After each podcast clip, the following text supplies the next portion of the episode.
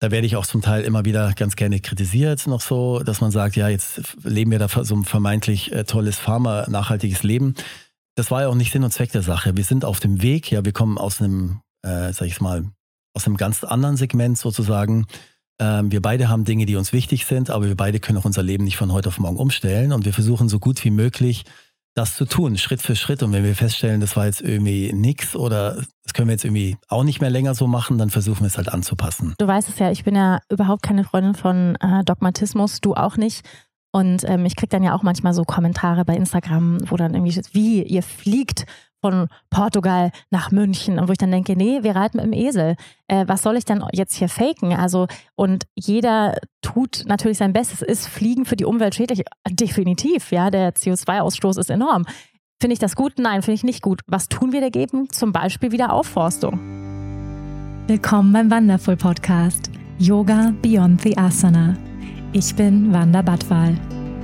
Ich freue mich, gemeinsam mit dir die faszinierende Welt des Yoga, der Spiritualität und persönlichen Weiterentwicklung zu entdecken. Zu hören und zu erfahren, wie wir mehr Liebe, Balance und Erfüllung in unserem täglichen Leben integrieren können. Schön, dass du hier bist.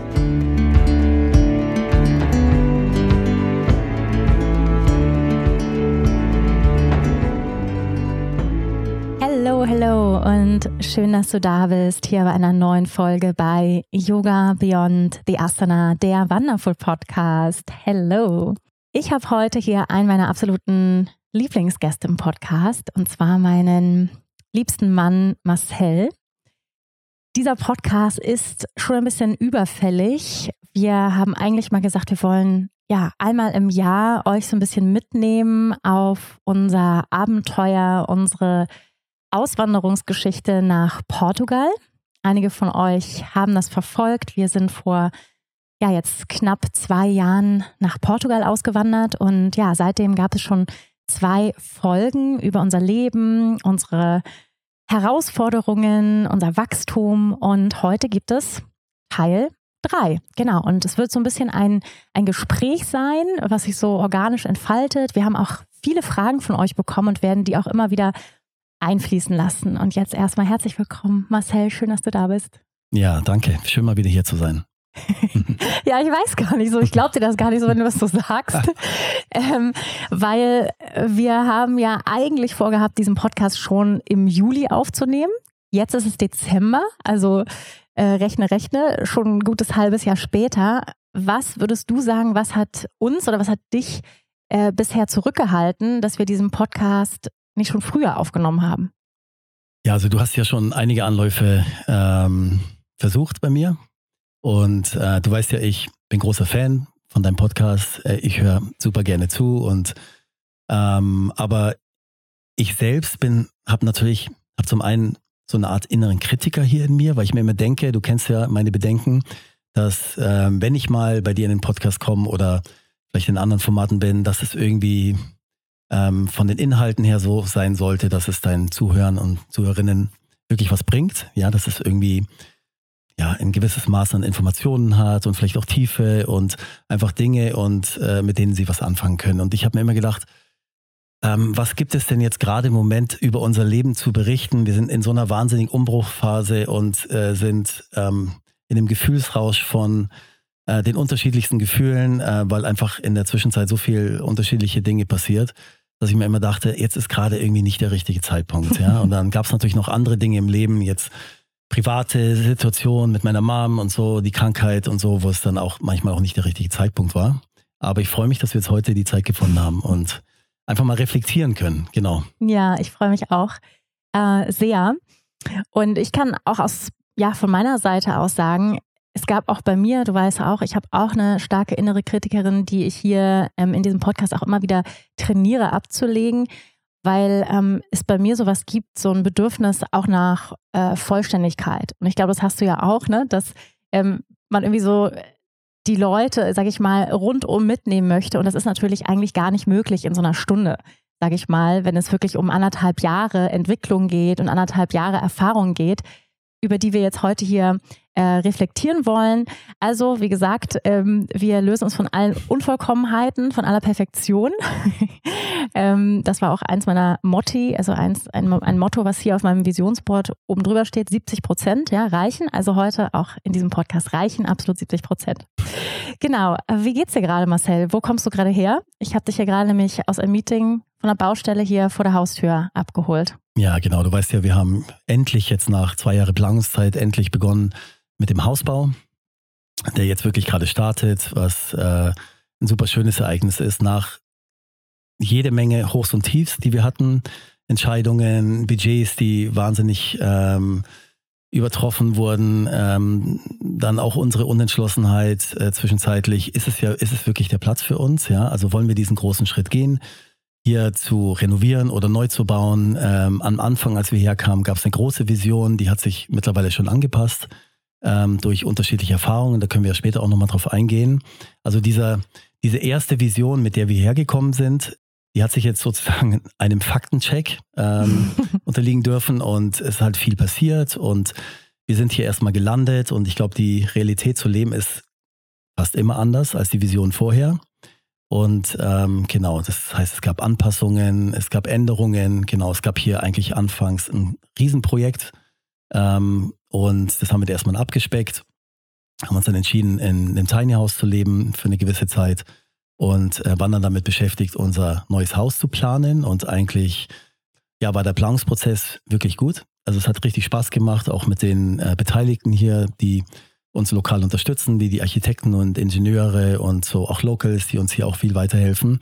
Ähm, nur hat es leider dazu geführt, auch, sage ich mal, die Entwicklung in der, in der äußeren Welt jetzt gerade, in Bezug auf äh, Lieferengpässe, Preiserhöhungen, Corona zwischenzeitlich, dass äh, wir bei einem Budget rausgekommen sind, wo wir gesagt haben, äh, nee, das wollen wir so nicht. Ja, wir wollen, äh, ähm, das war auch ein Grund, warum wir gesagt haben, wir gehen aus Berg raus, aus diesem tollen äh, Luxushaus, wo so viel Geld in ein Objekt ähm, geparkt ist. Das soll irgendwie auch noch zu dieser Farm passen. Und genau, dann wussten wir erstmal nicht, wie wir weitermachen wollen. Haben uns dann entschieden ähm, zu renovieren, haben dann die Hausbaupläne in die Tonne geworfen, ich muss dich mal kurz unterbrechen, weil ich glaube, wir müssen die Leute noch so ein bisschen kurz abholen, auch für diejenigen, die vielleicht Teil 1 und 2 nicht gehört mhm. haben. Ähm, nur in der Kurzversion, wir sind von einem großen Haus gekommen, also von einem sehr komfortablen Lebensstandard, ja, von 300 Quadratmeter Haus am Starnberger See, also wirklich herrlich. Und dann sind wir hier auf die Farm gekommen, haben dann erstmal hier in diesen Apartments, in denen wir jetzt auch gerade sitzen, also Bestandsobjekte erstmal sind wir eingezogen, aber das war, also aus meinem Gefühl damals war das so, ja, das ist so ein Übergang von zwei, drei Monaten. Ne? Und dann fanden wir das auch noch nett, sage ich jetzt mal, für zwei, drei Monate kann man ja mal so ein bisschen provisorisch wohnen. Da muss ich halt vorstellen, diese, die sind einfach nicht gut gebaut, die sind nicht gut isoliert, die sind super feucht, äh, Türen und Fenster gehen auf, wir haben das schon mehrfach erzählt, aber ne, um die Leute ein bisschen abzuholen, warum wir jetzt auch nicht in diesem Gebäude wohnen, wo wir gerade drin wohnen. Es ist dunkel, und so weiter. Also nicht, sag ich mal, überhaupt nicht oder sehr weit weg von dem, was wir in Deutschland gewohnt sind, einfach als Baustandard, muss man sagen. Ich habe das immer sehr für selbstverständlich genommen. Und dann haben wir gesagt, wir möchten, ich habe ein hohes ästhetisches Bedürfnis, du auch, wir mögen gern irgendwie gemütlich, schön wohnen. Dann ähm, hast du einen Traum erfüllt und ein Tiny House äh, gekauft, in dem wir jetzt wohnen. Also das heißt, wir sind von 300 Quadratmeter auf 25 Quadratmeter gezogen. Richtig? Ja, das stimmt, genau. genau, da müssen wir die Leute ein bisschen mit, mitnehmen, glaube ich. Und ich also rückblickend, der letzte Podcast anderthalb Jahre her. Wir leben jetzt seit circa zwei Jahren hier. Ich habe gedacht, das geht natürlich alles viel schneller. Ne? Und wir leben sehr viel schneller wieder in einem, sag ich mal, komfortableren, größeren Lebensraum. Hm, ja, genau. Also das war, also ne, hier kam auch zum Beispiel die Frage, so was habt ihr nicht geahnt oder so? Und das, was, glaube ich, was ich überhaupt nicht geahnt habe, dass dieser Lebensstandard so, so drastisch anders ist hier oder die, die Lebenssituation einfach sehr viel provisorischer. Ja, man kennt es ja teilweise von anderen südlichen Ländern, auch aus Spanien, ähm, wo man sich dann teilweise wundert, wenn man da mal im Winter war, dass es einfach gar keine Heizung gibt. Ja? Also die Häuser in der Regel kalt. Hier ist es noch ein bisschen extremer, weil einfach auch hier äh, noch weniger, sag ich jetzt mal, verfügbares Budget da ist und Kapital. Also die Häuser werden sehr schlecht gebaut. Äh, in der Regel teilweise wird Sand vom Meer äh, in den Zement mit ein gemischt. Das heißt, der Sand zieht dann das Wasser. Wir hatten hier ein Riesenproblem letztes Jahr, du weißt es noch, mhm. hier war alles verschimmelt. Ja, wir mussten alles mit, mit äh, Chlorbleiche äh, unser runter. Hab und Gut, wirklich. wirklich ähm, übel. Genau, und das hat uns auch dazu veranlasst, dann wirklich für immer dann runter ins Tiny House zu ziehen. Und ich muss wirklich mal kurz einhaken, weil ich finde das immer so witzig. In Deutschland sind die ja ne, sofort Schädlingsbekämpfer, sofort, um Gottes Willen, eine kleine Schimmelspore irgendwie an der Wand und die Leute rasten komplett aus. Und hier mhm. die Realität ist, alle Menschen leben in feuchten, schimmligen Häusern. Fast alle Menschen. Mhm. Ja, und, stimmt. und die Portugiesen äh, leben hier mit Daunenjacke im Winter drinnen, weil es so kalt ist. Ja, und teilweise haben die keine Öfen. Und das, also das muss man sich einfach bewusst machen, weil ich finde, man, man denkt immer so, Portugal, ach wie herrlich, schön, man sieht da irgendwelche Bilder in, im Sonnenschein. Aber die, die Lebensrealität, wie sie hier im Winter ist, finde ich, die, die wissen die meisten ja gar nicht. Also ich wusste es nicht, ja, dass die meisten Menschen hier einfach in der Daunenjacke im Winter die ganze Zeit drinnen sitzen. Mhm. So. Ja, meistens ist es draußen viel wärmer als drin. Ja, ja die Häuser werden einfach nicht mehr warm. Genau, und natürlich gibt es unterschiedliche Arten des Schimmels, das wissen wir jetzt hier ja, auch. Also aber der es hat Schimmel übrigens große Gesundheits, äh, natürlich äh, großen Einfluss auf die Gesundheit, das weiß man ja. Ähm, und ich kenne einige, die hier richtig, äh, richtig Probleme gekriegt haben mit Atemwegserkrankungen ja, genau. aufgrund der Schimmelsituation. Genau, aber das kann man nicht über einen Kamm scheren. Also auch hier am Meer ist es oft so Schwarzschimmel, so eine Alge. Mhm. Die ist wohl nicht so gesundheitsschädlich, aber dennoch halt einfach nicht schön, wenn hier eine Luftfeuchtigkeit von 80, 90 Prozent ist ja. und alles anfängt zu schimmeln. Genau, und wir sind dann runtergezogen ins Tiny House.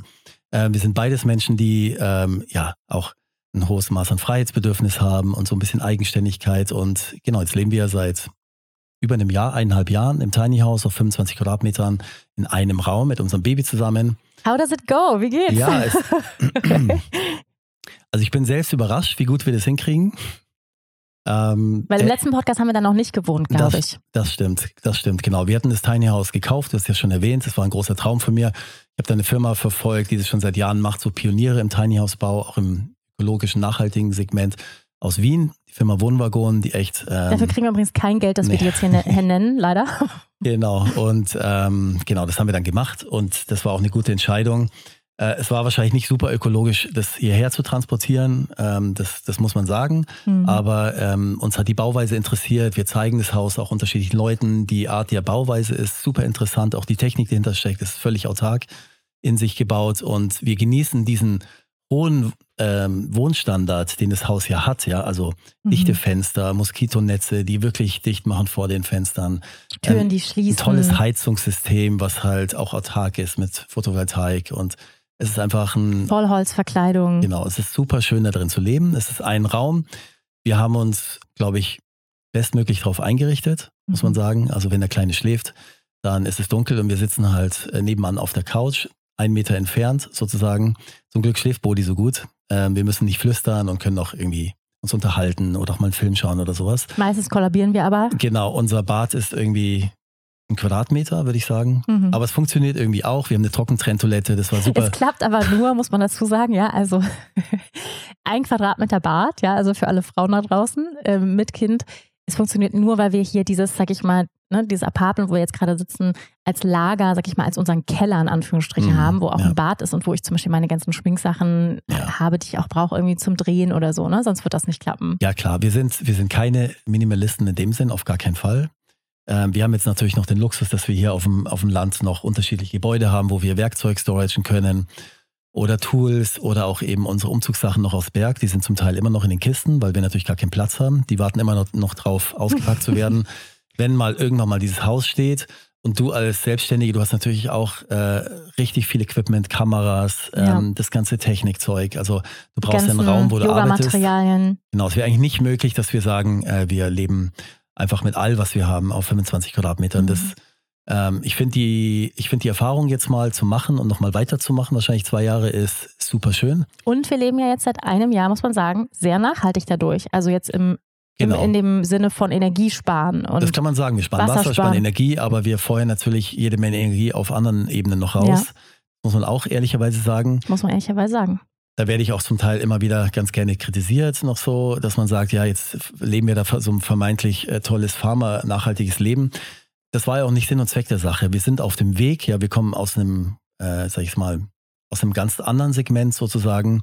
Ähm, wir beide haben Dinge, die uns wichtig sind, aber wir beide können auch unser Leben nicht von heute auf morgen umstellen und wir versuchen so gut wie möglich das zu tun, Schritt für Schritt. Und wenn wir feststellen, das war jetzt irgendwie nix oder das können wir jetzt irgendwie auch nicht mehr länger so machen, dann versuchen wir es halt anzupassen.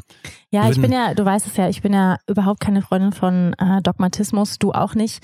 Und ähm, ich kriege dann ja auch manchmal so Kommentare bei Instagram, wo dann irgendwie steht, wie, ihr fliegt von Portugal nach München. Und wo ich dann denke, nee, wir reiten mit dem Esel. Äh, was soll ich denn jetzt hier faken? Also, und jeder tut natürlich sein Bestes. Ist Fliegen für die Umwelt schädlich? Definitiv, ja. Der CO2-Ausstoß ist enorm. Finde ich das gut? Nein, finde ich nicht gut. Was tun wir dagegen? Zum Beispiel wieder Aufforstung. Ja, zum Beispiel, dass wir jetzt, kannst du jetzt mal ein bisschen mehr erzählen, aber ich finde immer so dieses, äh, immer beim anderen gucken, was er alles falsch macht, da bin ich ja gar keine Freundin von, anstatt zu sagen, okay, jeder tut irgendwie das, was er kann. Ne? Äh, wir essen seit, ich esse seit 20 Jahren kein Fleisch, so als Beispiel. Ne? Oder ähm, so, mhm. und, und jeder tut irgendwie seinen Beitrag, ähm, den er leisten kann. Und ähm, und nicht zu gucken, okay, was, was tust du alles nicht, aber was, was tust du denn? Und ich finde, das dürfen wir auch sagen, ja, tu Gutes und rede darüber. Wir tun hier eine Menge auch Gutes für die Natur. Und vielleicht magst du ein bisschen mehr darüber erzählen. Ja, das machen wir auf jeden Fall. Was hier passiert ist in den letzten anderthalb Jahren. Aber das machen Jahren. wir nicht aus dem Ansatz so, okay, wir tun auf der einen Seite was Schlechtes, jetzt müssen wir ja, was können wir tun, um was zu kompensieren? Ich glaube also, auch wenn du das Flugthema ansprichst, klar, dafür gibt es aktuell noch keine gute Lösung. Ich finde grundsätzlich, ähm, du bist ja früher auch viel gereist, ja, du warst in Bali, bist hin und her geflogen, hast sogar deine Teacher Training Trainees ähm, dann dort antreten lassen, was man ja zu Recht natürlich kritisieren kann. Ja, warum muss man um die ganze Welt fliegen? Das hast du verändert. Ja, die kommen jetzt hierher oder machst es in Deutschland. Ich finde Reisen, der CO2-Ausstoß nach Bali versus Portugal ist um einiges geringer, muss man dazu sagen. Äh, andersrum, ja, genau. Ja, ja. ja genau. Also im, im, Vergleich. Ja, das stimmt natürlich. Aber es ist immer noch scheiße und noch scheiße. wir hatten auch eine Zeit, wo wir fast gar man nicht geflogen sind. Man kann auch mit dem Flixbus übrigens nach Portugal fahren, wenn man Zeit kann hat. Kann man auch. Ich habe mir das Thema auch mal richtig angeschaut und mal geguckt, also wie ist denn der Ausstoß in allen möglichen Bereichen und da ist natürlich Fliegen äh, richtig mies, ja. Also es macht gar keinen Sinn irgendwie zu versuchen, irgendwo Energie ein bisschen zu sparen. Äh, wenn du dann einmal fliegst im Jahr, dann ähm, Hast macht das alles zunichte, ja. ja, genau, das wissen wir alles. Da haben wir auch die, die Zahlen parat und, und ich, ähm, es war mir auch wichtig, um das in Relation zu stellen. Genau. Jetzt aktuell geht's leider nicht anders, ja. Wir haben meine, meine Mutter, unsere Familien wohnen in, in, in, äh, in Deutschland. Äh, meine Mutter ist aktuell sehr krank, da muss ich oft hin und her fliegen und ich sage immer, ich, klar, wir tun irgendwie Gutes, aber jetzt komme ich dann doch in die Klimahölle ähm, aber es, es ist nicht anders möglich. Ich kann jetzt gerade nicht mit dem Bus fahren. Wenn da was passiert, dann muss ich am ja. nächsten Tag in Garmisch sein, genau, mhm. zum Beispiel. Oder noch andere Themen natürlich auch.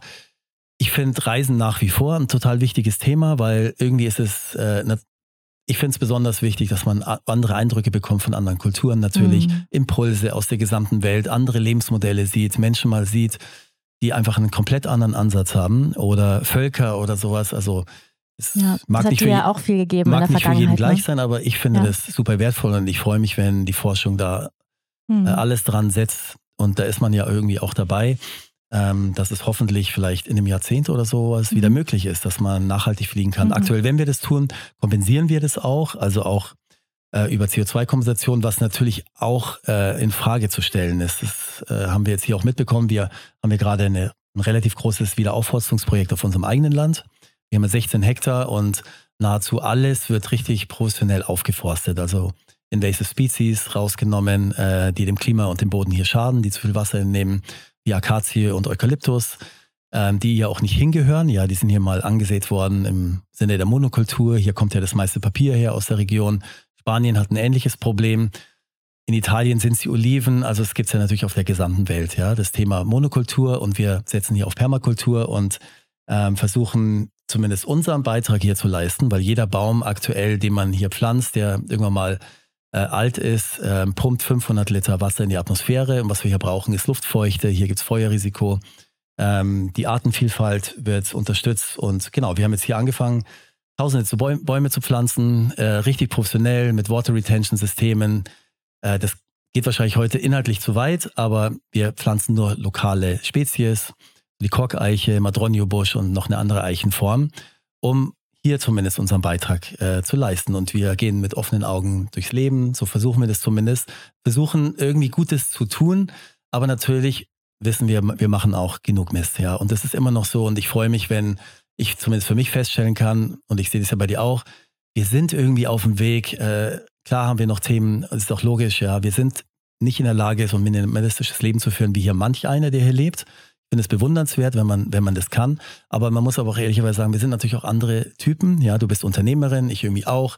Da hängt noch ein bisschen was dran. Da, also es ist eine andere Lebensform, genau. Und die ist, ähm, genau. Und wir haben uns ja auch jetzt hier für ein neues Lebensmodell entschieden, was sich gerade entwickeln darf, entfalten darf. Und wir sind aber vorhin noch ähm, hängen geblieben bei dem Thema, wir bauen hier gerade da vorne. Richtig. Das ich noch. Und du wolltest auch noch, wir wollten ein bisschen erzählen, auch von den ähm, Genau, von den Zweifeln, äh, was uns jetzt auch dieses Jahr so umgetrieben hat. Also zum Beispiel, ich komme ja aus einer echt, also Anfang des Jahres, ich glaube für dich auch, war eine schwierige Phase. Mhm. Ähm, also da gab es so die ersten vier, fünf Monate waren für mich überhaupt nicht leicht. Äh, wir ja. waren viel krank und. Aber pass auf, ich unterbreche dich jetzt nicht gerne, aber ja. die Frage war vorhin, sag mal kurz, wo du gerade herkommst, damit wir das Richtig. abrunden noch. ähm, okay. Es gibt so viele Ideen und Impulse, die, die man jetzt ausdrücken will. Genau. Und jetzt sind wir endlich, wir haben uns dann für eine Renovierung entschieden. Ja, da haben wir vorhin das Thema gewechselt. Richtig. Und dann wurden wir Weil leider... wir nach zwei Jahren, jetzt unterbreche ich dich wieder, nach zwei Jahren Planungsphase, also alles wunderbar, äh, tolle Pläne, 3D-Animation, sah alles herrlich aus, dann eben festgestellt haben, okay, Baupreise viel zu teuer, wollen wir so nicht, können wir eigentlich auch so nicht. Und was jetzt? Genau, und dann hatten wir den großartigen Plan, dass wir sagen, weißt du was, wir renovieren jetzt einfach äh, wir nehmen das Bestandsgebäude, planen es ein bisschen um. Fühlt sich auch erstmal gut an, ne? Und das hat sich super angefühlt, ja. ja. Das geht schneller, irgendwie ist es noch nachhaltiger natürlich, ja, ähm, das nicht abzureißen. Und dann haben wir diese Entscheidung getroffen und dann ging es uns sichtlich besser, weil du hast gerade schon angesprochen, wir hatten mhm. Phasen, wo es uns nicht gut ging, auf jeden Fall. Und mit der Entscheidung, die hat sich irgendwie kohärent angefühlt, die hat sich stimmig angefühlt für uns und sagen, ah, jetzt haben wir es, super. Vielleicht war der Prozess wichtig für uns, erst zu denken, wir müssen irgendwie so einen auf Neubau machen und so wie man es halt gewohnt ist, so ein mhm. bisschen aus dem dem, ähm, was man so kennt. Und das hat sich super angefühlt. Und dann kam aber kurze Zeit später, bevor wir dann gestartet haben hier, haben die Ingenieure haben Probebohrungen gemacht und gesagt, ja, euer Fundament ist aber nicht gut genug. Wobei es erst hieß, es ist wohl gut genug, sonst wären wir gar nicht so weit gegangen. Und dann haben die einen Meter tief gebohrt und die Wände aufgemacht und hieß es, uh, don't do it. Ja? Und ich habe die Erfahrung in Berg schon gemacht, als ich das Haus dort gebaut habe, wollte ich auch renovieren, habe es dann abgerissen. Es war im Nachhinein doch die beste Entscheidung. Mhm. Aber das heißt, uns blieb nichts anderes mehr übrig, weil das Haus war schon halb abgerissen, sozusagen. Das heißt, wir haben dann gesagt, okay, dann, dann bauen Aber wir jetzt es neu. Es war trotzdem echt anstrengend, weil wir ja von einem Neubauplan alles umgeplant haben auf den Renovierungsplan. Mhm. Also du hast ja auch nächtelang gesessen und du hast ja dieses Architektenprogramm, wo du ja auch echt richtig mit, also du könntest jetzt glaube ich schon als Architekt arbeiten mittlerweile, äh, da nächtelang irgendwelche ne, Zentimeter nach rechts und dann die Steckdose hier und die Fensteröffnung da und dann noch die Bodenleiste hier. Also ewig darum geplant. Also das war ja auch nochmal eine totale mhm. Tour. Ja, also genau, das hat sich super angefühlt. Auch die Architektin, die Raquel hier, die hat da mitgemacht, weil es für die natürlich auch nicht besonders motivierend ist, zwei Jahre an einem richtig coolen Haus zu planen, zu sagen, ah, wir äh, renovieren jetzt, äh, bist du noch dabei, ja? Also, mhm. und sie hat gesagt, ja, komm, dann machen wir halt eine schöne Renovierung, ich helfe euch da. Genau. Und dann hat sich dieser Plan wieder überworfen und jetzt mhm. sind wir eben, jetzt ist die Entscheidung getroffen, ähm, wir sind gerade dabei, das Fundament zu machen. Wir Haus bauen, ist abgerissen. Haus ist abgerissen. Wir bauen jetzt neu. Fühlt sich jetzt irgendwie auch gut an, weil jetzt passiert wenigstens was. Ja. Und wir haben uns tatsächlich entschieden, nachhaltig zu bauen. Ja, haben uns damit auch mal ein bisschen auseinandergesetzt hier. Es gibt mittlerweile äh, nachhaltige Baustoffe und tatsächlich wir bauen mit Hanf. Haus, so ein Hanfhaus. Jetzt würde man sich so vorstellen, wenn man sich damit noch nicht auseinandergesetzt hat, ist irgendwie sowas vielleicht wie in, im Norden von Deutschland, wo es auch diese Reddächer gibt und so sieht dann das Haus ein bisschen aus. Das ist nicht so. Also es ist Hempcrete sozusagen, ist eine Mischung aus dem Inneren von dem Hanfholz, ähm, gemischt mit ähm, Leim, also mit Kalk. Und es scheint wohl ein sehr, sehr guter Baustoff zu sein, der besonders ökologisch ist. Man kann zum Beispiel sein eigenes Haus anbauen. Du brauchst einen Hektar an Land, das finde ich ganz interessant. Mhm. Und acht Monate Zeit, dann wächst da so viel Hanf, dass du dir dein Haus bauen kannst. Ja? Natürlich nicht alles, du brauchst immer noch ein bisschen Metall und Träger und, und sowas. Ähm, und das finde ich super spannend, weil von der Hanfpflanze alles verwertet werden kann. Und der Boden ähm, leidet auch nicht darunter. Es ist mhm. auch für die Bodenqualität gut, Hanf anzubauen. Genau, das finde ich super spannend. Wir haben uns das hier lokal angeschaut in der Fabrik, wo das gemacht wird. Das ist eigentlich ein ganz äh, simples Prinzip. Es hat thermodynamisch richtig, richtig gute Werte. Es ist aktuell leider noch 10% teurer, muss man sagen, aber das war es uns jetzt auch wert, das auch mal zu dokumentieren und auch vielleicht auch ein bisschen so ein Exempel zu statuieren, weil ist hier auch gerade in aller Munde und ich auch weltweit wird es gerade so besprochen, dass es vielleicht wirklich die Zukunft ist. Mhm. Genau, aber man muss halt auch mal irgendwie damit starten, ja. Und ja. wir haben uns jetzt so versichert, dass es irgendwie nicht in fünf Jahren zusammenbrechen wird. Also das ist, glaube ich, ein sehr, sehr toller Baustoff, der ein tolles Klima hat, der eine tolle ähm, Thermodynamik hat und auch Stabilität. Ja. Und da geht es jetzt los und das wird super spannend, weil es einfach was Neues ist, finde ich. Und da freuen wir uns jetzt total drauf. Genau. Und das war jetzt unsere Entscheidung mit dem, mit dem Haus. Und du hast gerade noch gefragt, ja, wie ging es euch jetzt eigentlich die letzte Zeit? Ich würde jetzt ganz kurz, äh, kurz einen Break machen, weil mhm. du bist auch ein starker Wasserfall. Also ich merke auf jeden Fall deine Intention hier, Informationen reinzubringen, die, die klappt gut. Ja, also mhm. du bist der Informationspart. Du hast auch sehr, sehr viel mehr Zeit. Und ich sage mal auch das Projekt Hausbau ist ja auch eher so auf bei dir, ne? Also in unserer mhm. äh, Beziehungsdynamik, da bin ich sehr, sehr dankbar. Du hast sehr viel Erfahrung schon mit Hausbau, mit Sanierung. Du hast schon auch eine andere Wohnung kernsaniert. Ähm, also da bin ich einfach super dankbar, dass du, sag ich mal, auch da den Research machst und ähm, Genau, vielleicht nochmal kurz ähm, einwerfend äh, für die, die sich da jetzt nichts drunter vorstellen können, unter einem Hanfblock, das sieht so aus wie Katzenstreu, also was man so, äh, beziehungsweise so Hamster, nee, nee, so Hamster- und Kleintierstreu, ja, kennt ihr vielleicht so, was man im Kleinthema kauft. Also es sieht tatsächlich so aus, es liegt bei uns auch immer vom Tiny House, wir lassen das immer voll regnen und das sieht erstaunlich gut aus und ich dachte erst so, wie daraus wollen wir das Haus bauen? Das bricht doch sofort zusammen. Also äh, da trete ich einmal gegen so ja. und dann ist das, ist das doch durch irgendwie, mhm. aber das ist tatsächlich erstaunlich stabil. Ja, super stabil, genau. Du wirst bestimmt, oder wir werden sowieso dokumentieren und für alle, die es interessiert, ja. die sehen bestimmt bei dir ja. auch in den Stories oder so ja, ein bisschen genau, was. Genau. genau. Ja, ich würde gerne jetzt, ähm, also ich bin so der emotionale Part, ne? Mhm. ähm, genau, so ein bisschen darauf eingehen, so auf das Thema auch Veränderung loslassen. Ich habe in einem anderen Podcast hier schon viel über die Energie von Kali gesprochen. Kali als Energie, als ähm, Göttin der Zerstörung, der Veränderung des Neubeginns.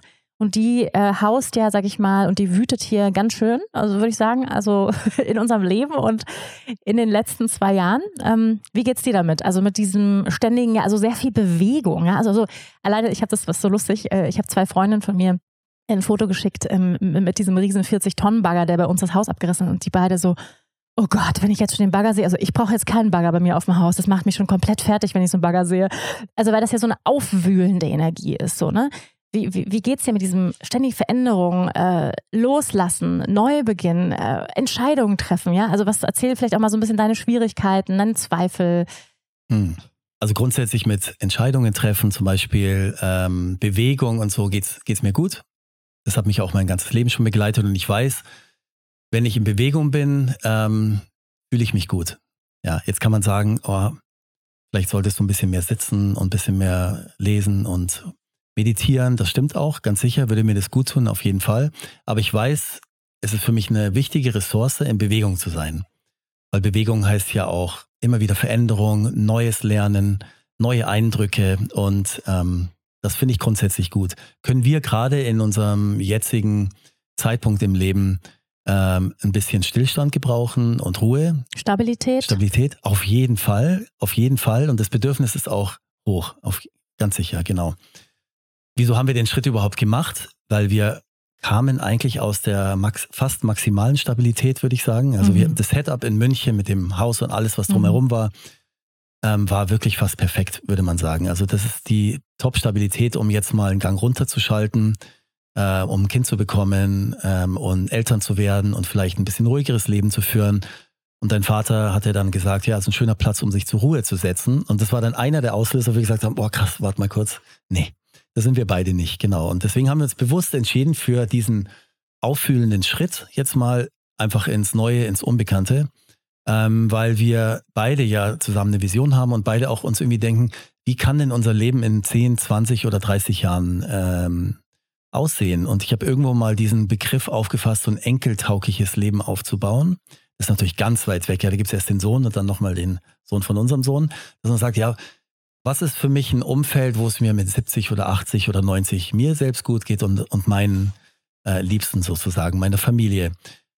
Und da haben wir uns immer gedacht, ja, so ein Leben da in weiter im Süden, auf einer Farm, näher an der Natur, mehr draußen, mit Tieren. Am Meer. Das könnte schön sein, ja. Also wenn ich jetzt mal, bin sehr aktivitätsbezogen, mache super viel Sport, aber wahrscheinlich wird es dummerweise auch nicht ewig so weitergehen. Ja, das, ähm, ich sehe das ja bei meiner Mutter gerade, die für mich ein gutes Beispiel ist, dass es wichtig ist, sich Ressourcen aufzubauen, regelmäßig auch vorher schon, die man im Alter behalten kann.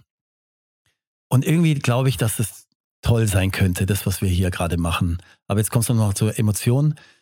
Ja, die letzten eineinhalb Jahre waren super hart, muss ich echt sagen. Und eigentlich ging es mir mein ganzes Leben lang immer so ganz gut. Ja, das war so geprägt von ganz vielen aufregenden Schritten. Bestimmt habe ich auch mir gewisse Dinge einfach nicht angeschaut. Es war auch irgendwie ein Selbstschutzmechanismus, immer wieder weiterzugehen und ganz viele gute Erlebnisse zu sammeln. Ja, das ist auch klar. Ähm, aber so wie hier hatte ich das jetzt noch nicht erlebt, einfach. Ja, also auch diese die Unfertigkeit, ja, die, die wir jetzt hier antreffen, nicht nur auf unserem Land, sondern auch in der Nachbarschaft. Du hast ja auch schon öfters mal drüber berichtet. Ja, das, das ist natürlich das eine. Ich komme dann aus München zurück und lande hier und denke mir, oh, ist das viel Arbeit. Oh Gott. Und natürlich wird es nie so sein wie unser Garten in Berg. Ja, wir sind hier auf dem Land. Es ist eine Farm. Es ist ein völlig anderes Leben. Ähm, es gibt ganz andere Verantwortungsbereiche. Wir müssen uns hier auch um das Land kümmern, um die Natur, um die Tiere, um die Menschen, die hier leben. Und das hat uns schon jede Menge schwierige Momente beschert, muss ich echt sagen. Und gerade auch mal. Du hast gesagt, das war sehr hart für dich, also weil auch, du hast gesagt, dieses Bedürfnis nach, dass was fertig ist und vielleicht auch, dass so ein bisschen die Überschaubarkeit fehlt, ein Gefühl von Überforderung oder wie würdest du das nennen? Also, was genau ist für dich daran hart gewesen? Also wir haben uns ja ein paar Farmen angeschaut vorher auch als wir in dem Kaufprozess waren und da gab es ein, zweimal das Gefühl von totaler Überforderung. Als ich das gesehen habe im Besichtigungsprozess, war ich danach energielos und das gibt es bei mir selten, wo ich mir gedacht habe, wie so eine Enttäuschung eigentlich. Nee, das, ey, das kann ich nicht. Das, also das ist es nicht. Ja? Also ich bin irgendwie auch kein Farmer oder so. Ja? Ich komme irgendwie anders her. Ich habe da Interesse dafür, sowas mit zu kreieren, aber das kann ich nicht. Okay, und dann haben wir dieses Land gefunden, haben wir gedacht, irgendwie fühlt sich das gut an. Aber wir wussten natürlich nie, ist es machbar? Sind 16 Hektar, so wie wir uns das vorstellen, ist es überhaupt machbar? Wie, wen braucht man dafür? Welche Maschinen, welche Menschen? Geht das überhaupt? Ja, das weiß man einfach nicht. Und das, wir sind da einfach ins äh, kalte Wasser gesprungen. Und ähm, du kennst mich ja, ich bin dann auch ganz aktiv und dann kaufen wir einen Bagger und einen Traktor und Anhänger und die Tools und haben die Leute hier und äh, gehen die Projekte an. Ähm, und das war zum Teil sehr anstrengend, hat uns aber auch sehr, sehr glücklich gemacht, weil wir hier natürlich auch schon ganz viel kreiert haben. Und ich finde, so Dinge zu kreieren, äh, die Sinn machen, hoffentlich irgendwann mal, äh, ist besonders schön. Ja, erzähl mal so ein bisschen, was, wir, was ist so in den letzten anderthalb Jahren hier passiert? Ja, wir haben uns erstmal überlegt, was wollen wir mit dem Land überhaupt machen, in Bereiche eingeteilt, welche Tiere wollen wir haben. Wir haben zwei Pferde in Anführungsstrichen gerettet aus dem Shelter. Da hilft uns Zwan dabei, der äh, hier mit uns lebt. Der kümmert sich um die Pferde. Ich kümmere mich auch drum, wenn er weg ist und so um denen neues Zuhause zu geben. Wie muss man das Land gestalten, dass es den Pferden gut geht, Zäune, Shelter und sowas, ja. Ähm, dann haben wir einen Bereich mit Permakultur, Veggie-Beds, einen Dom aufgebaut, hunderte von Metern Kabel verlegt mit dem Bagger. Also Veggie-Beds, Hochbeete. Hochbeete, ein Dom, genau. Dann haben wir einen Obstgarten. Obstgarten, der schon da war, der wird jetzt weitergeführt, aber auch grundsätzlich die Infrastruktur mal aufzubauen, ja. Also die Straßen aufzureißen, das haben wir alles selber gemacht. Wasser reinzulesen, Gießwasser, Teichwasser, Pumpen, Electricity von außen. Unglaublich. Es war wirklich unglaublich und dann haben wir jetzt drei Tiny Häuser, unser Tiny House und noch. Und das muss man sagen, du hast das selber teilweise selbst alles gemacht, ja? Nee, nee. Äh, doch, doch. Also ich habe es mir mit ausgedacht und die Hauptarbeit hat, äh, haben die Leute gemacht, die arbeiten und hauptsächlich der Zwan. Ja. Du hast aber auch viel im, im Bagger gesessen. Also ja, viel stimmt nicht. Du kannst nicht, auch Bagger fahren mittlerweile, ne? Ein bisschen, aber viel, wenn, viel stimmt nicht. Ne? Ich würde ja. viel, ich würde viel lieber noch ein bisschen mehr machen, aber mhm. das geht zum jetzigen Zeitpunkt mhm. einfach nicht. Außerdem kann ich es auch nicht so gut. Ich habe es noch nie gelernt. Es ist alles Learning by Doing. Aber es macht mir Spaß, mir das auszudenken und es zu kreieren. Und dann haben wir noch zwei Tiny Häuser besorgt, weil wir den Menschen, die hier arbeiten, auch Perspektive geben wollen. Hier in der Gegend äh, ist es sehr schwer, dauerhaft, äh, dauerhaften Wohn, ähm, Wohnort zu finden. Vor allem bezahlbaren Wohnraum zu finden. Genau, weil der Tourismus so stark ist und jeder, der hier Eigentum hat, vermietet es eigentlich äh, Short-Term über die Zeiten von April bis Oktober. Weil also da halt einfach High Season? Vierfache verdient, genau.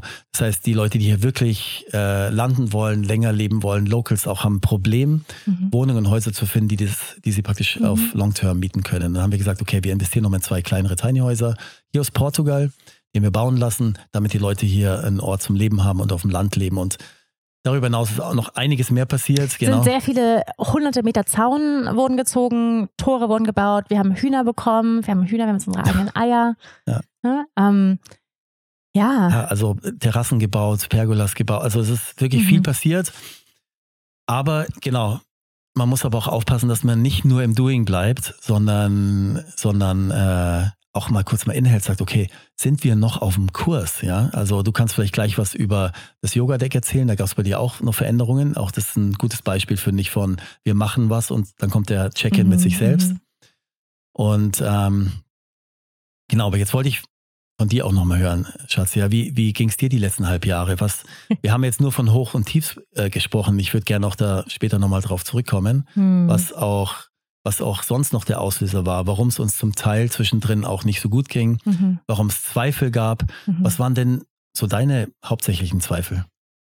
Ja, also genau, am Anfang des Jahres waren wir ja viel krank, also Bodi und ich. Ähm, da warst du ja viel in München dass äh, die Informationen haben viele von euch auch, glaube ich, mitbekommen, dass wir da jetzt einen zweiten Wohnsitz haben.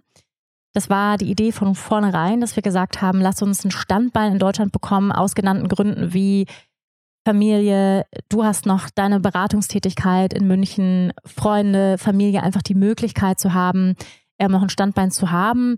Wir haben dann aber auch gesagt, na ja, dann ist man vielleicht nicht all in in Portugal, vielleicht braucht man das gar nicht, aber wir haben trotzdem, du hast immer weiter geguckt, ne? Es gab aber irgendwie nichts Richtiges. Und dann kam halt eine Wohnung, die sehr sanierungsbedürftig war in einem wunderschönen ähm, Stadtteil Glockenbach. Ähm, und die, sag ich mal, im, im, Verhältnis zu den Münchner Preisen noch erschwinglich war. Ähm, und äh, für dich war es ja auch wichtig zu sagen, okay, ein bisschen Geld von dem Hausverkauf möchte ich auch in, in Deutschland lassen, ja, wenn ich das so sagen darf. Und und dann haben, haben wir diese Wohnung gekauft, beziehungsweise du. Und wir sind dann, ähm, du warst dann viel in, in München eben für die Kernsanierung, die parallel zu all dem, was auf dem Land hier stattfindet, parallel zu meinem Business, äh, zu unserem Familienleben stattgefunden hat, die du mal nebenbei, muss ich echt mal sagen. Also wirklich Respekt. Ich weiß nicht, manch anderer, äh, äh ne, also man kann wirklich im Burnout ähm, landen, finde ich, bei Sanierungen oder Hausbau, da sagen ja viele, ne? Ähm, und du machst das so parallel zu dem Farmprojekt. Also ich weiß nicht, das ist krass. Du, also kann auch niemand, glaube ich, der nicht so viel Energie hat wie du und nicht so viel Resilienz. Also es ist halt erstaunlich. Also, aber deswegen warst du auch viel nicht da. Bodi und ich waren viel alleine und dann waren wir auch noch beide krank. So, und das ging, glaube ich, echt über drei Monate, weil ich wollte Bodi in die Krippe eingewöhnen das habe ich ja dann abgebrochen, weil ich gemerkt habe, es ist irgendwie zu früh und wir wurden auch ständig krank und habe gemerkt, es fühlt sich nicht harmonisch an, es fühlt sich nicht im Flow an. Da bin ich auch im Nachhinein sehr dankbar, dass ich da auf mein Gefühl gehört habe, das nicht gemacht habe, weil er war ja auch erst anderthalb.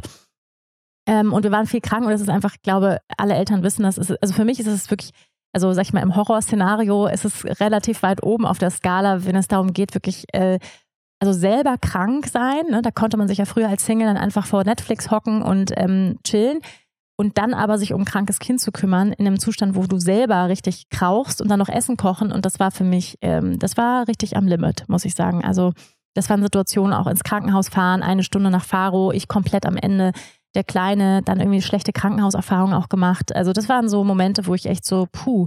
Und dann hängst du irgendwie auch äh, allein auf der Farm. Ne? Twan ist zum Glück da, uh, thanks God, so, aber so einfach auch diese emotionale Unterstützung, die man vielleicht von der Familie oder Freunden bekommt, ne? die man dann nur fürs, übers Telefon haben kann. Und ähm, das waren, das waren taffe Momente für mich und äh, wo ich dann natürlich auch mir die Frage gestellt habe, gerade wenn es einem nicht gut geht, ne, wo ist irgendwie, ja, Gesundheitssystem, ne, so äh, eine Stunde ins nächste Krankenhaus fahren, äh, ist das hier der richtige Ort? Kann ich hier Freunde finden? Ähm, so, und dann eben diese große Entscheidung, irgendwie dieses Damoklesschwert, was irgendwie die ganze Zeit über uns schwang, so bauen, nicht bauen, weil das ja auch, also die Investition einfach an Energie, Zeit, äh, Geld natürlich vor allem in ein Projekt, in ein Land, was wir noch gar nicht kennen, wo wir die Sprache noch nicht sprechen. Wir haben jetzt heute endlich angefangen, äh, vor einem Monat mit Portugiesisch, aber ja, also wo wir noch gar nicht, sag ich mal, den Proof haben, ist es der Platz. Und das hat mich mental, glaube ich, und dich auch, glaube ich, brutal gestresst. Also ich muss sagen, im Nachhinein kann ich sehen,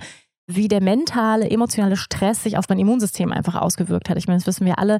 Stress äh, ist, ist der Killer fürs Immunsystem und ist natürlich die Voraussetzung, dass ich auch, dass du einfach schneller krank werden kannst. Natürlich nicht nur, sondern weil natürlich auch, sage ich mal, auch äh, Kita-Eingewöhnung, äh, Bakterienschleuder und so weiter sind natürlich auch Auslöser. Aber ne, so man braucht ja auch ein gewisses schwäches, schwaches Immunsystem als, als Basis, genau. Und ähm, ja, und ich habe einfach gemerkt, dass mich das, dieses, diese fehlende Stabilität und auch dieses fehlende Zuhausegefühl, also dieses Angekommensein nach jetzt fast zwei Jahren ähm, das, und Anfang des Jahres und bei uns beiden gab es ja so einen interessanten energetischen Switch. Bei mir war das so vor drei Monaten, als Bodi in den Kindergarten gekommen ist im September da gab es für mich einen energetischen Switch und ich hatte das Gefühl, wir schlagen wirklich hier Wurzeln. Aber vorher ich, hatte ich nie das Gefühl, richtig angekommen zu sein. Und das ist anstrengend, finde ich. Das macht was. Das ähm, macht unruhig, das macht unsicher, das hat mich unzufrieden gemacht. Ähm, diese ständigen Zweifel, das ist sehr anstrengend zu zweifeln, finde ich. Also ständig, über, über ein Jahr länger. Äh, grundsätzlich zu zweifeln, ob das die richtigen Entscheidungen sind, die wir hier tun und, und machen. Und dann gab es für mich ja auch so ein einschneidendes Erlebnis, du erinnerst dich noch, äh, wo wir, genau, und, und einer der Gründe, kannst du vielleicht auch erzählen, warum wir uns entschieden haben, eben dann eben auch fürs zweite Standbein in München, war dann eben auch, weil wir gesagt haben, okay, selbst wenn wir bauen, es ist schön zu sagen, wir haben irgendwo ein, ein sag ich mal, ein, eine sichere Höhle, wenn man so möchte. Irgendwo ein Gefühl von zu Hause sein oder einen gemütlichen Ort zum Leben, ja. Ähm, in dem wir im Notfall zurückkehren können. So, ne, diese Möglichkeit überhaupt zu haben. Und das hat auf jeden Fall was gemacht. Also in mir hat das total was gemacht. Und ähm, also ich fand es total, also so, ich finde es super schön und bin mega dankbar, dass wir diese Möglichkeit haben. Ähm, genau, und dann weiß ich noch, dass wir aus, aus äh, ich glaube, aus München wiederkamen und dann haben wir, saßen wir mit Twan im Sandkasten und das war für mich auch so ein, so ein Switch irgendwie, wo er dann auch so Feedback gegeben hat, wie er mich wahrnimmt. Ähm, und erinnerst du dich noch? Ja. Hm. Ja, jetzt diese, dieses zweite Standbein zu haben, ja, das, dafür bin ich auch total dankbar, muss ich sagen. Ist natürlich, also eine Luxussituation, das darf man nicht vergessen, ja. Absolut. Die meisten Menschen, die jetzt hier leben, die eigentlich sagen, ich wandere aus, äh, ich nehme alles, was ich habe und versuche irgendwie da ein neues Leben aufzubauen, das ist einfach ganz weit weg und das schafft natürlich auch zu manchen Menschen ein bisschen Trennung, weil die Probleme nicht die gleichen sind. Ja? Richtig. Das ist ähm, auch nicht so einfach. Er erklär das nochmal, weil das für mich ein großes Thema in diesem Jahr auch war. Ja. Ja, also ich weiß nicht, ob man das jetzt einfach so sagen kann, aber ich glaube, wir haben es ja mal gehört. Dein Vater hat das mal gesagt, ja? Richtig. Mein Papa, der hat die Fähigkeit, ähm, häufig die Wahrheit in einem Satz äh, zu komprimieren. Ja, genau. Also das hat es ziemlich auf den Punkt gebracht, glaube ich. Jetzt wollen wir gar nicht so psychologisch. Er hat gesagt, nämlich er hat gesagt. Genau, es ging darum, ja, Freundschaften äh, zu knüpfen, ja, äh, mit anderen Leuten einfach enger zu werden. Und ja, da haben wir festgestellt, dass es, dass es auch Widerstände gibt, auch von anderen so ein bisschen, oder dass es einfach nicht im Fluss war, sagen wir es mal so ein bisschen, oder? Mhm. War nicht ganz im Fluss und hatte. Oder dass wir uns auch verurteilt gefühlt haben. Bisschen verurteilt gefühlt schnell, haben. Vorschnell be beurteilt gefühlt haben. Ja, genau. Und ähm, da meinte er, das hat er kommentiert und meinte, ja, das ist relativ einfach aus seiner Sicht, weil die Probleme nicht die gleichen sind. Das stimmt. Wenn du natürlich irgendwie dir ständig Gedanken machen musst, wie du den nächsten Monat überlebst oder wo jetzt vielleicht ein Job herkommen soll oder ob du jetzt in der Pizzeria für sechs Euro ähm, doch nochmal Waitress machst oder sowas.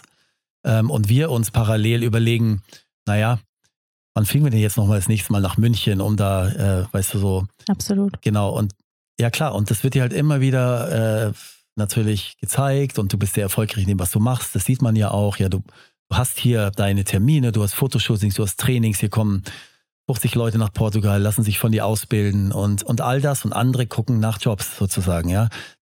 Klar, du hast, ein, hast hier ein Auto, du fährst mit dem durch die Gegend, das sieht nicht aus wie die anderen Autos, weil die meisten Autos hier sehr, sehr einfach sind und, und verrostet und so, was ich auch total cool finde und auch zur Gegend passt. Aber klar, es sind so ganz viele kleine Dinge, wo man, wo man dann auch irgendwie ein bisschen raussticht. Und ich glaube, die wenigsten, ich will jetzt ja gar nicht da in die Beurteilung gehen, aber ja, die wenigsten denken sich, ach, ich blende das alles aus und äh, ich stehe mit meinen Problemen und finde aber irgendwie einen gemeinsamen Nenner, ja, mit Wanda oder Marcel. Bei mir ist es, glaube ich, ein bisschen anders, weil ich mit anderen Leuten jetzt durch auch den Sport, durch das Surfen, das sind irgendwie auch Ex-Unternehmer oder haben immer noch ihre Businesses am Laufen. Das ist irgendwie ein bisschen eine andere Crowd als die Mummies, wenn ich jetzt mal so mhm. sagen darf, mhm. so wie ich das zumindest aktuell wahrnehme. Auch da gibt es natürlich große Unterschiede. Ähm, und da war dieses Kommentar von dem Vater, war, fand ich ziemlich treffend, ja. Mhm. Ich habe mal von Rolf Dubelli vor 20 Jahren, glaube ich, in irgendeinem Buch gelesen, er hat mal irgendwie gesagt, wenn du willst, dass es dir gut geht, dann sieh zu, dass du dich im oberen Drittel ähm, der Gesellschaft bewegst. Also dass du praktisch in deinen, mit deinen Ressourcen, mit deinen finanziellen Möglichkeiten, mit deinem Lebensstandard in deiner Crowd im oberen Drittel befindest, dann geht's dir gut. Befindest dich im unteren Drittel, gibt's auch viele Menschen, die, sag ich mal, ähm, sag ich mal so, innerlich so weit sind, dass sie nicht neidisch sind oder dass sie nicht vergleichen oder sowas, dass es denen auch geht. Aber den meisten geht es damit einfach nicht so gut, genau. Und äh, das hat auch dazu gepasst, finde ich. Mhm. Und äh, ich kann es total gut nachvollziehen.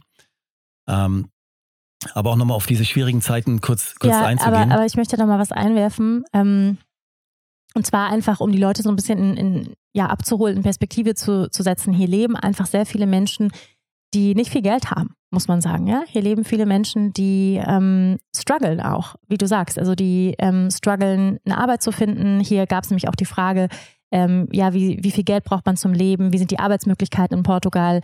Ähm, ist es sehr schwierig, kann man sagen. Ne? Es ist sehr schwierig, weil der Lebensstandard ist relativ hoch. Also die Supermarktpreise, dann immer wenn ich zum München, Münchner Flughafen, da gibt es einen Edeka, mhm oder ein Rewe, wenn ich da reingehe, zahle ich weniger als hier in Portugal. Mhm. Also in München am Flughafen. Ne? Das ja, muss man, das Schöner ist, Vergleich. Ja, ist so. Ja, klar. Abgesehen davon sind in Deutschland die Lebensmittelpreise am günstigsten. Am günstigsten, das muss man in sagen. In der ganzen EU, richtig, ja. Richtig, Selbst wenn du nach Viel zu günstig gehst, sind sie eigentlich. Oder nach Tschechien. Viel zu günstig, aber ähm, trotzdem, so zum, zum Leben ist es hier teuer. Ja. Ähm, das Problem liegt, ist ja daran, ja, also wenn man viele Menschen, die hierher kommen, sagen, ich möchte ein neues Leben anfangen. Ich möchte eine schöne Natur, ich möchte einfach Leute um mich herum haben, die vielleicht like-minded people sind und sowas. Das findest mhm. du hier alles, auf jeden Fall. Das Problem, was, sag ich mal, die Leute haben, die sagen, ich habe noch nicht die Idee, wie ich dort mein Geld verdiene. Ja, es gibt natürlich auch genug andere Beispiele, die sagen, ich arbeite remote, ich habe meinen Grafikerjob oder whatever. Gibt es ja auch genug Beispiele. Mhm. Wenn du dein Geld woanders verdienst, ist es, ist es super, auf jeden Fall. Das Problem ist hier, und deswegen gibt es hier keine healthy community structure, dadurch, dass es so ein Urlaubsort ist, hier gibt es zwar nicht wahnsinnig viele Touristen, ja, die Strände sind nach wie vor leer, aber dadurch, dass dieses Housing-Thema so dominant ist hier, dass man eigentlich nicht zu normalen Preisen eine Wohnung oder ein Haus finden kann, du aber, sag ich jetzt mal, auf dem Arbeitsmarkt Preise bekommst, die natürlich weit unterdurchschnittlich sind, ja, also Portugal ist ja im EU-Vergleich ganz unten oder relativ weit unten, es ist super schwierig hier Fuß zu fassen brauchst irgendeine andere Idee. Wenn du Carpenter bist und dein eigenes Business aufziehst, dann geht das natürlich. Oder andere Beispiele. Aber es ist natürlich viel, viel schwieriger als, ähm, keine Ahnung, wenn du nach München ziehst und sagst, ich suche mir jetzt einen Job und so. Da wirst du ziemlich sicher einen Job finden, mit dem du irgendwie über die Runden kommst. Klar hast du hohe Mietpreise auch dort und so. Aber das geht besser als hier, muss man ehrlicherweise sagen. Das heißt, du brauchst irgendeine Idee. Wenn du jetzt so ganz klassisch auswanderst, du gehst hier 50 Kilometer weiter östlich in Altentejo rein, dann hast du das Problem nicht, weil dann wohnst du halt für 200 Euro. Mhm. Und da sind auch die Lebensmittelpreise anders. Und wenn du ins Café gehst, dann zahlst du 50 Cent für den Kaffee. Hier aber nicht, weil hier gibt's die Urlauber, ja. Hier gibt's Surftourism. Äh, die Restaurants haben die gleichen Preise wie bei uns in München. Es gibt auch Local-Restaurants, aber da muss, die muss man halt separat aufsuchen. Supermarktpreise und alles, was wirklich günstig ist, ist es dann eher sowas wie Versicherungen, äh, Krankenversicherung, Kfz-Versicherung und sowas. Aber genau, also deswegen ist es schwierig, hier Fuß zu mhm, fassen, mhm, in richtig, der Region, richtig. genau. Genau. Ich wollte mal kurz auf die Schwierigkeiten zurückkommen. Du hast ja auch schon gerade ein paar Dinge angesprochen. Also zum einen finde ich, eine gute Base zu haben, ja. Und da geht es nicht darum, ein Luxushaus am Starnberger See oder eine riesen Dachgeschosswohnung in Berlin oder so, sondern einfach eine kleine, schöne Base, egal wie groß es ist. Es geht nur darum, dass du ein aufgeräumtes, schönes Zuhause hast, wo du vielleicht eine Küche hast, wo ein Teekocher steht und einen schönen Stuhl, dein Lieblingsstuhl oder eine Couch oder whatever, du weißt, was ich meine, dass du so einen Ort hast, ein Wohlfühlort, wo du immer wieder zurückkommen kannst. Das ist total wichtig, finde ich. Und der geht uns halt jetzt schon lange ab. Den hatten wir in in wahnsinnig schöner Form auf jeden Fall. Und das fehlt halt jetzt schon seit zwei Jahren mittlerweile. Also das, das macht es schwierig, finde ich, um auch mal ein bisschen runterzukommen, um sich zu sammeln, um äh, schöne Zeit mit der Familie zu haben. Deswegen genießen wir auch die Wohnung jetzt so in München, weil der Bodi hat endlich ein eigenes Zimmer auch mal und das findet er auch ganz toll. Ähm, das ist schön. Und da gibt es einen Wohlfühlort. Da gibt es einen Wohlfühlort. Steht unsere alte Couch. Auf jeden Fall. Aber auch nochmal zu München möchte ich auch sagen, es ist für uns eine Übergangssituation. Mhm. Die Wohnung war so, wie sie ist, sie ist relativ groß und wir würden das jetzt nicht für immer machen. Wir sagen, bis es hier gebaut ist und dann, unser Plan ist ja, wenn der Body in die Schule kommt, also in vier Jahren, wollen wir uns entscheiden, ähm, sind wir dann in München oder im Raum München oder sind wir, bleiben wir hier, genau. Und ich glaube, es ist äh, ein super Timing, weil man braucht, glaube ich, drei bis vier Jahre, äh, bis man mal wirklich weiß, ist das, kann das ein Ort sein, an dem ich zumindest mal die nächsten paar Jahre bleiben möchte? Und durch all die Projekte, die wir jetzt so hatten, ja, in den letzten Monaten oder fast schon Jahren und durch die ganzen Zweifel, die wir hatten, sind wir auch schon ganz schön exhausted, ja. Also wir finden es toll hier, es ist abenteuerlich, es ist lebhaft, es fühlt sich nach Leben an, es ist was Neues. Würden wir das jemals abbrechen oder sagen, ah, ja, oder der Brody gibt uns ein Zeichen, dass er sich in mhm. München wohler fühlt oder whatever, ja, was jetzt überhaupt nicht der Fall ist im Moment. Ähm, aber wenn irgendwas passieren sollte, wo wir sagen, okay, das war's jetzt, dann werde ich es nicht bereuen und das ist auch wirklich kein, äh, Gelaber oder so, sondern wir haben hier so viel Erfahrung gemacht, so viele tolle Leute kennengelernt, einfach auch ja, neu, lass uns mal ein bisschen über die, über die, die Upsides gelernt. sprechen vielleicht. Genau, also die kommen jetzt gleich, aber ich wollte noch mal auf ein, ein Thema zurückgehen. Und das war mir vorher nicht bewusst, weil es geht ja auch immer darum, Leute haben gefragt, ja, was sind so eure wichtigsten Erkenntnisse, ja, wenn es ums Auswandern geht, ja? Mhm. Und die meisten haben ja irgendwie eine Base, die gut oder mittelgut oder funktioniert, ja, mit Freunden oder Familien oder einem Arbeitsort, dort, wo sie halt gerade sind. Genau. Also da gibt es immer was zu verbessern, aber es kann auch schlechter sein wahrscheinlich.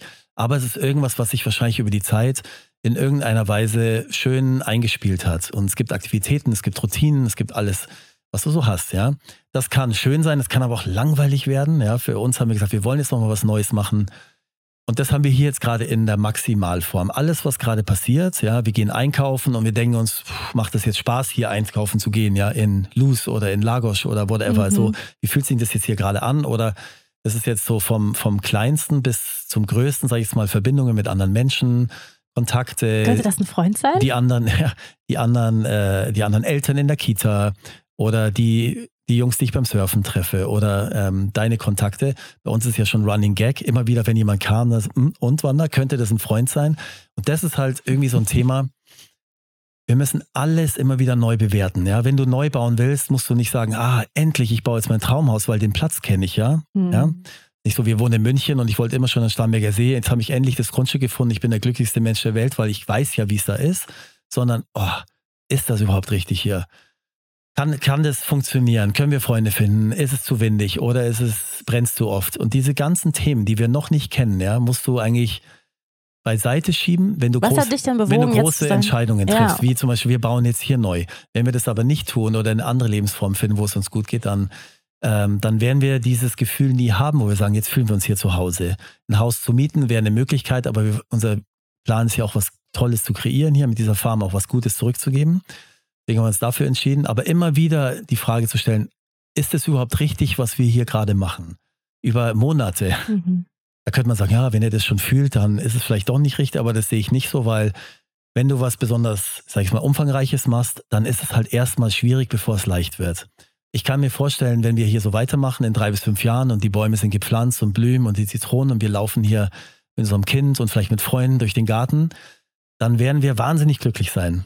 So, das, das Gefühl habe ich irgendwie so, ja. Das, dann haben wir das hinter uns. Und ich glaube, das gehört dazu, dass es auch manchmal richtig schwierig wird. Und also das ist einer deiner größten Erkenntnisse vom Auswandern. Das ist, das dir, dass du ständig alles neu überdenken musst und dir bei jedem Menschen, den du triffst, oder denkst, ja, weil wir und sehen uns ja auch. Dass es erstmal schwierig sein muss, um etwas Großes zu erreichen. Wahrscheinlich. Ja? Es muss jetzt nicht, was heißt groß? Ich glaube, ja? der, der Dalai Lama hat gesagt, great achievements cost great risk. Ja, also Großes zu erreichen setzt ja. voraus, dass du auch viel riskierst. Ja, ja, ja genau.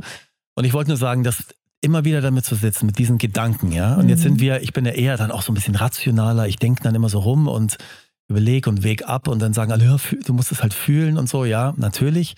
Ich fühle es auch und ich habe ausreichend gute Momente. Aber natürlich, wenn wir große Entscheidungen treffen wollen, macht es auch Sinn, gründlich drüber nachzudenken. Und das ist, wollte ich nochmal abschließend sagen, das ist, das kann wirklich anstrengend sein. Über eine längere Zeit, bis du den Punkt erreicht hast, nach drei oder vier Jahren, wow, ich habe sowas wie zwei, drei Freunde gefunden, das passt gut ähm, und bis sich die Routine ein bisschen einstellt, der, der Bodi geht in den Kindergarten, du hast es gerade schon gesagt, es ist sowas wie eine Routine jetzt für uns. Die erste richtige Routine. Wir fahren da morgens um neun hin und holen die mittags um eins wieder ab, sehen die Leute. Es fühlt sich total schön an.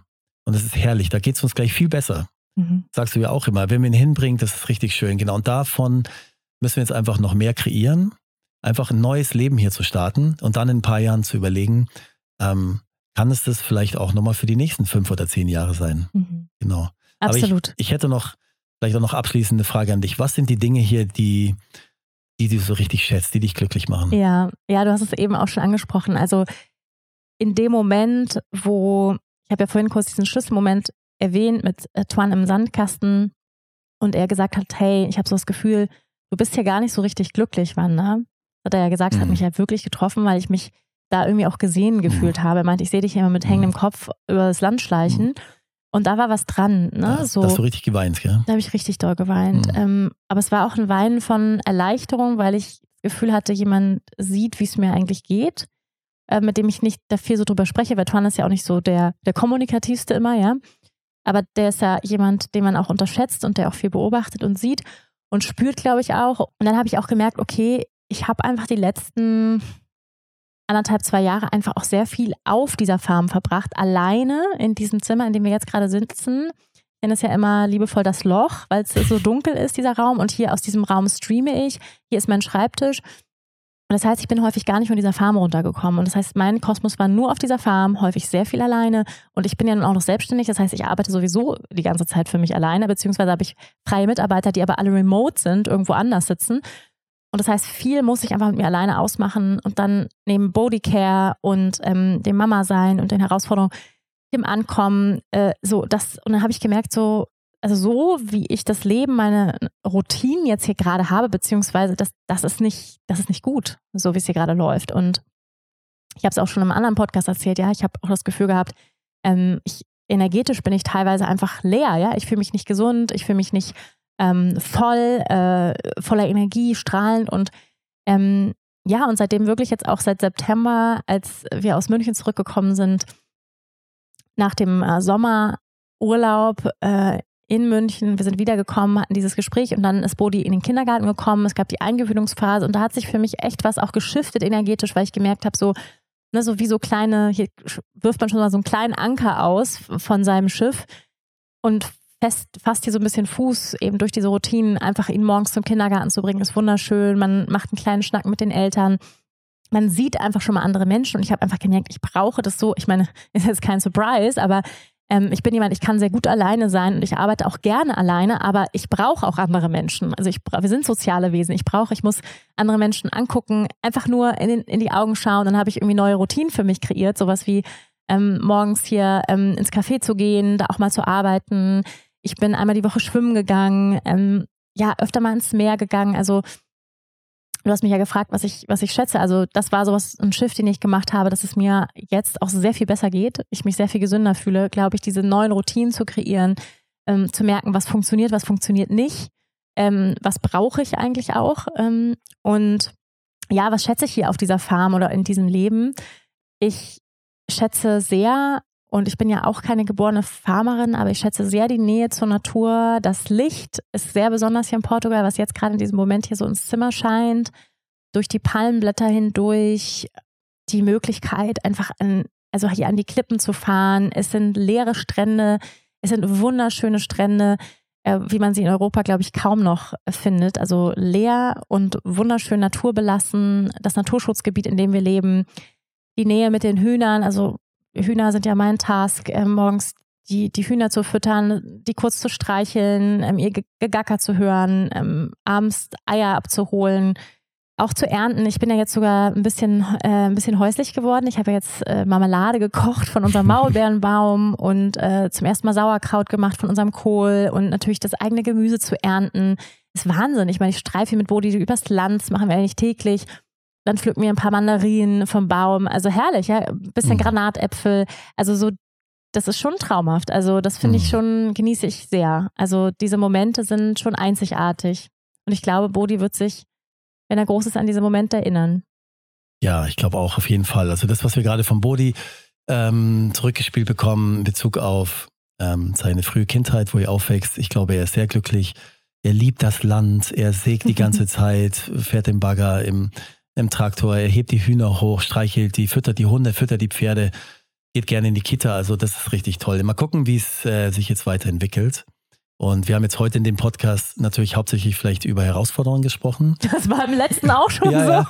Jetzt könnte man sagen, ja, Moment mal, äh, aber ich finde es auch was sind denn für dich so Momente, wo du Freude und Leichtigkeit erlebst? Du hast es eben so gesagt, ja, und dann in ein paar Jahren sind wir da glücklich, aber was ja. sind denn so Momente so im Alltag, ähm, ich sag jetzt mal, in midst of all diesen Bewegungen und diesem Aufwühlenden, was hier stattfindet, mit der Baustelle jetzt noch die nächsten anderthalb Jahre wahrscheinlich.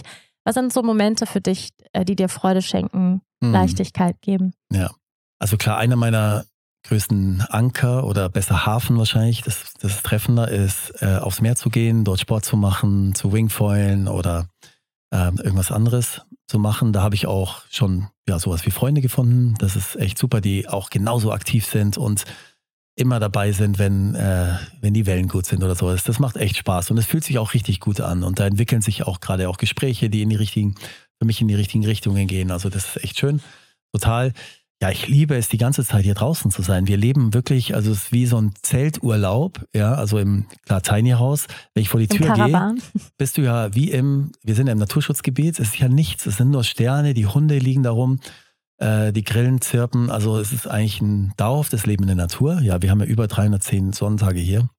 Das ist herrlich wenn ich das Meer sehe, ich war eigentlich bin ja eher ein Mountain Guy, würde ich sagen. Ich bin eher in den Bergen immer so gewesen und das ist für mich jetzt auch nochmal eine ganz neue Erfahrung, mit dem Meer richtig zu connecten und äh, das so richtig wahrzunehmen. Und wir fahren ja immer hier vor, drei, vier Minuten, dann sind wir am Meer und es eröffnet sich dann so immer und das ist einfach ein tolles Gefühl. Ähm, wir können noch mehr am Meer sein, finde ich, auch so als Familie, haben wir uns ja vorgenommen, einfach so wie fast alle hier, die fast jeden Tag zum Strand fahren mit ihren Kindern. Das machen wir noch nicht. Das darf aber noch kommen, finde ich. Ähm, das ist toll. Was mir Leichtigkeit gibt, sind die Menschen hier. Also ich mag die Portugiesen, kann ich jetzt schon sagen. Ich finde so die, das Feuer und die Schärfe, die du von so manchen Südländern kennst, vielleicht so Italien mhm. oder Spanien und so, ja, die auch cool ist. Die resoniert nicht so ganz mit meinem Typ irgendwie. Ich mag den Portugiesen so ein bisschen lieber. Der Portugies ist, ist deutlich weicher, würde ich sagen, und ein bisschen leiser und ruhiger auch. Also alle Begegnungen bisher mit Portugiesen waren gut, muss ich echt so mhm. sagen. Total cool irgendwie. Und das gibt mir, das gibt mir Freude und Leichtigkeit. Das sind sehr nette Menschen. Wenn man überlegt, kriegt, oder wenn man sich die Frage stellt, kriegen wir da ein bisschen Rückenwind? Ist es im Flow hier? Dann würde ich sagen, mhm. auf jeden Fall. Mhm. Das, das funktioniert total gut, genau. Ja, und die Aktivitäten auf dem Land machen mir Spaß. Es, mhm. ähm, Genau, ich finde es auch, aber ich finde es für meinen Teil zumindest wertvoller. Also ich finde es irgendwie komisch, sich hier eine Stunde hinzusetzen und nur erzähl, zu erzählen, wie geil der Surf ist und der, der Latte Macchiato danach oder der Galau mhm. ähm, und, und sowas. Das bringt ja keinem was. Nee. Das kann man aber sich auf Instagram ich, anschauen. Genau, ähm, also ähm, das, das finde ich auch immer wichtig, das äh, zu sagen. Ne? Die, die Reels, die ich natürlich auf Instagram zeige, man macht ja meistens in den Momenten, wo es einem nicht so gut geht, macht man meistens kein Foto davon. Ähm, und dann sind natürlich diese Reels immer so ein bisschen, sag ich mal, die, die bieten viel Möglichkeit zur Projektion. Ähm, deswegen ist dieser Podcast quasi ein, ein, ein Real Talk. Okay, wir müssen aber jetzt unser Baby aus dem Kindergarten abholen, denn wir sind schon ein bisschen zu spät. Ähm, deswegen letzten zwei Fragen. Erste Frage, wir sind am Ende unseres Jahres 2023. Das Jahr in einem Wort zusammengefasst für dich. Hm. Also ist auch schon gefallen, es ist ganz klar Bewegung. Mhm, ja. Mhm. Ja, für mich ist es Veränderung. Veränderung oder Loslassen. Mhm. Und was würdest du sagen, worauf freust du dich 2024? Also ich freue mich 2024. Äh, wir haben ja schon gesagt, wir wollen mehr Zeit mit der Familie, wir wollen mehr kleine Urlaube. Wir sind hier, wir haben Campervan, einfach mal ein bisschen auch die Gegend erkunden. Das haben wir noch gar nicht so gemacht. Ich genieße es wahnsinnig, natürlich mit dir Zeit zu verbringen, aber auch jetzt mit mit Bodhi. Es ist so mhm. wunderschön gerade. Es ist, die Phase im Moment ist so herrlich. Einfach auch mit ihm jetzt mal die Welt zu zeigen. Ja. Das wird toll. Und auch ähm, jetzt speziell hier, ich fühle mich deutlich mehr angekommen und das jetzt einfach nochmal mehr zu leben und ja. die Dinge mit nicht so viel ja, Druck machen zu müssen, weil wir jetzt schon relativ weit gekommen sind und jetzt ein bisschen mehr ins Erleben und ins Genießen zu gehen, darauf mhm. freue ich mich. Mhm. Ja. Wie ist es denn bei dir? Ja, geht mir auch so. Geht mir auch so. Und ich finde, für mich ist ein Big Relief, dass diese Entscheidung getroffen ist. Bau läuft so, ne? Jeden Tag sind hier die Bauarbeiter. Ähm, es gibt einfach eine Perspektive und ich glaube, das, das gibt mir ganz viel Energie, zu wissen, mhm. okay, es wird ein Haus geben, es wird fertig mhm. sein, wahrscheinlich in anderthalb Jahren. Und ähm, jetzt im kommenden Jahr wirklich auch hier Beziehungen weiter zu pflegen, darauf freue ich mich mit like-minded people und ähm, mit euch Zeit zu verbringen, wie du schon gesagt hast, die Gegend zu erkunden, ähm, Portugiesisch zu lernen. Ja. Da sind wir gerade dabei. Ich muss mhm. sagen, ich verliebe mich gerade ein bisschen in die Sprache. Ich höre auch schon mal portugiesische Musik. Ja, ich fühle mich auch ähm, mehr und mehr angekommen und ich habe das Gefühl, das ist so eine, so eine langsame Liebe, die hier so gerade ja, erwacht. Das stimmt, das stimmt. Ich glaube, wir kommen aus unserem, wir haben ja beide auch teilweise ein bisschen ähnliches Mindset.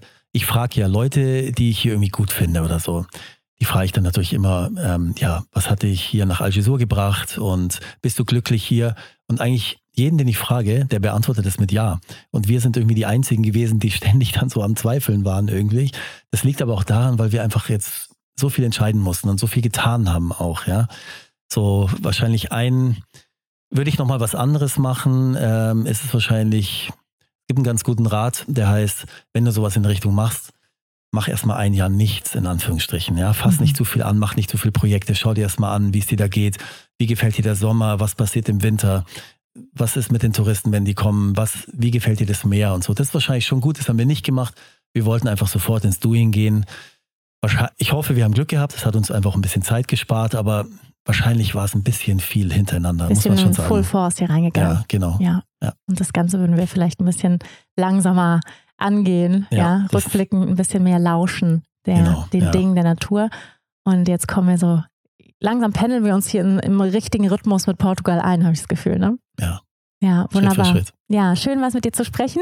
Ich hoffe, du bist ganz bald wieder in meinem Podcast. Nämlich haben sich die Leute auch einen Podcast gewünscht zu unserem, äh, unseren Veränderungen als Paar. Ja, also wir sind Mhm. eine Familie geworden. Also jetzt sind wir über zwei Jahre Eltern und da ähm, haben auch viele Leute Fragen gestellt, ja, wie geht's uns innerhalb unserer Beziehung? Wie gehen wir mit Konflikten um? Wie hat sich die Paarbeziehung verändert?